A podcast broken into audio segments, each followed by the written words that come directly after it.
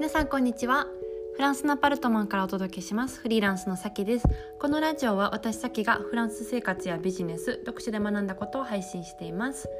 皆さんお元気でしょうか？今日はあのサロンの、えー、ライブの日だったんですけどもうんとまあ本の中ですごく大好きな嫌われる勇気の読書会をやりましてであの熱が入ってるもんですからついついねあの喋り散らかしてしまって、はい、あのだいぶ、えーと、ボリューミーな読書会になったんですけども、うん、でも本当にこの本はね、えーと、人生が変わるし人生が進む、えー、本なので、うん、あのサロンメンバーにはぜひぜひ、えー、読んでほしいなと思って、まあ、読書会をやってました。うん、でめっちゃ喋ったけどあのさらにポッドキャストも撮ってまだまだ喋るんかいっていうあの感じなんですけど、え今撮っております。うんえーと、今日のこのポッドキャストなんですけどもテーマはですね、えー、目標の立て方は、まあ、大きい方がいいっていう話をしたいなと思うんですけどあの目標を立てる時に例えば、えー、何か、まあ、数字で例えるとして100ぐらい行きたいとしてでもなんかその100って、えー、すごく自分にとっては大それた数字だしなんかおこがましいんじゃないかみたいな感じで思うことって時々あるんじゃないかなと思うんですよ目標立てる時にね例えば何か分かんないですけど、えーと、100万円、えー、月に稼ぎたいみたいな目標を立てるとするじゃないですか。でえっと大きすぎたらあれかなってあの思う人もいるかもしれないんですけどもまああの例えば50か100かとか目標立てる時に迷った時は大きい方がよくって、うん、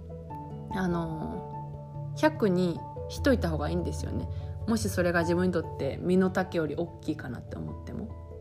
でそれがまあなんでかななんでかっていう話をしたいんですけどまあ、今まで何かこう仕事だったりとかやりたいことがあった時の私目標立てる時ちょっと多めに立てるんですよ。で、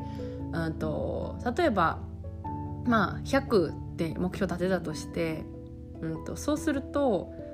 まあ、もしかしたら100いかないかもしれない50とかあのかもしれないんですけど、うんまあ、100も近くいくかもしれない。ただ100って目標立ててて200いくことはないんですよね基本的に。でもあの200っていう目標立てとけば200いくことはなかったとしても半分ぐらいはいけるんですよ。つまり100ぐらいはいけるんですよ。だから100か150かみたいな感じになるんですよね。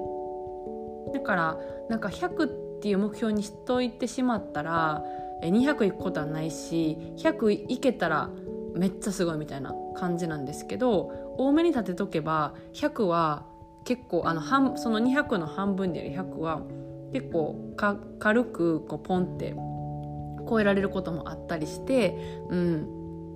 うんとまあ大きく立てた方が自分が跳ねれるんですよね。そう。だから何かこう目標立て立てたいと思った時に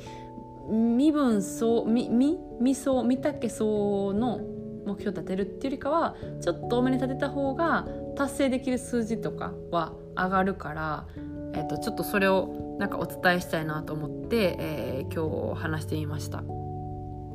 割と私いつも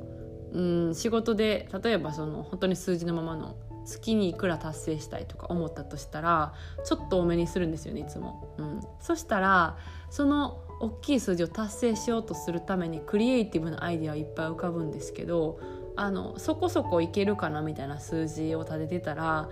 クリエイティブに頭が働かないからまあそこに行けるかそれより下の数字にしかならないから、うん、頭をこうどうするかな高い目標立てるためにっていうのを限界突破するためには大きめの目標を立てた方がいいのでどうでしょうかこの案っていう、はい えー、話を今日はしました。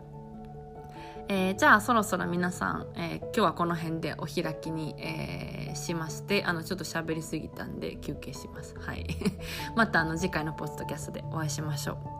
私の最新のセミナーや LINE の、えーと、最新のセミナーやお知らせは LINE の公式の方で知ってますのでよかったら登録してもらえると何かある時にあのお知らせとかしたいなと思ってますんでよかったらよろしくお願いします。それでは皆さん今日も素敵な一日をお過ごしください。それでは。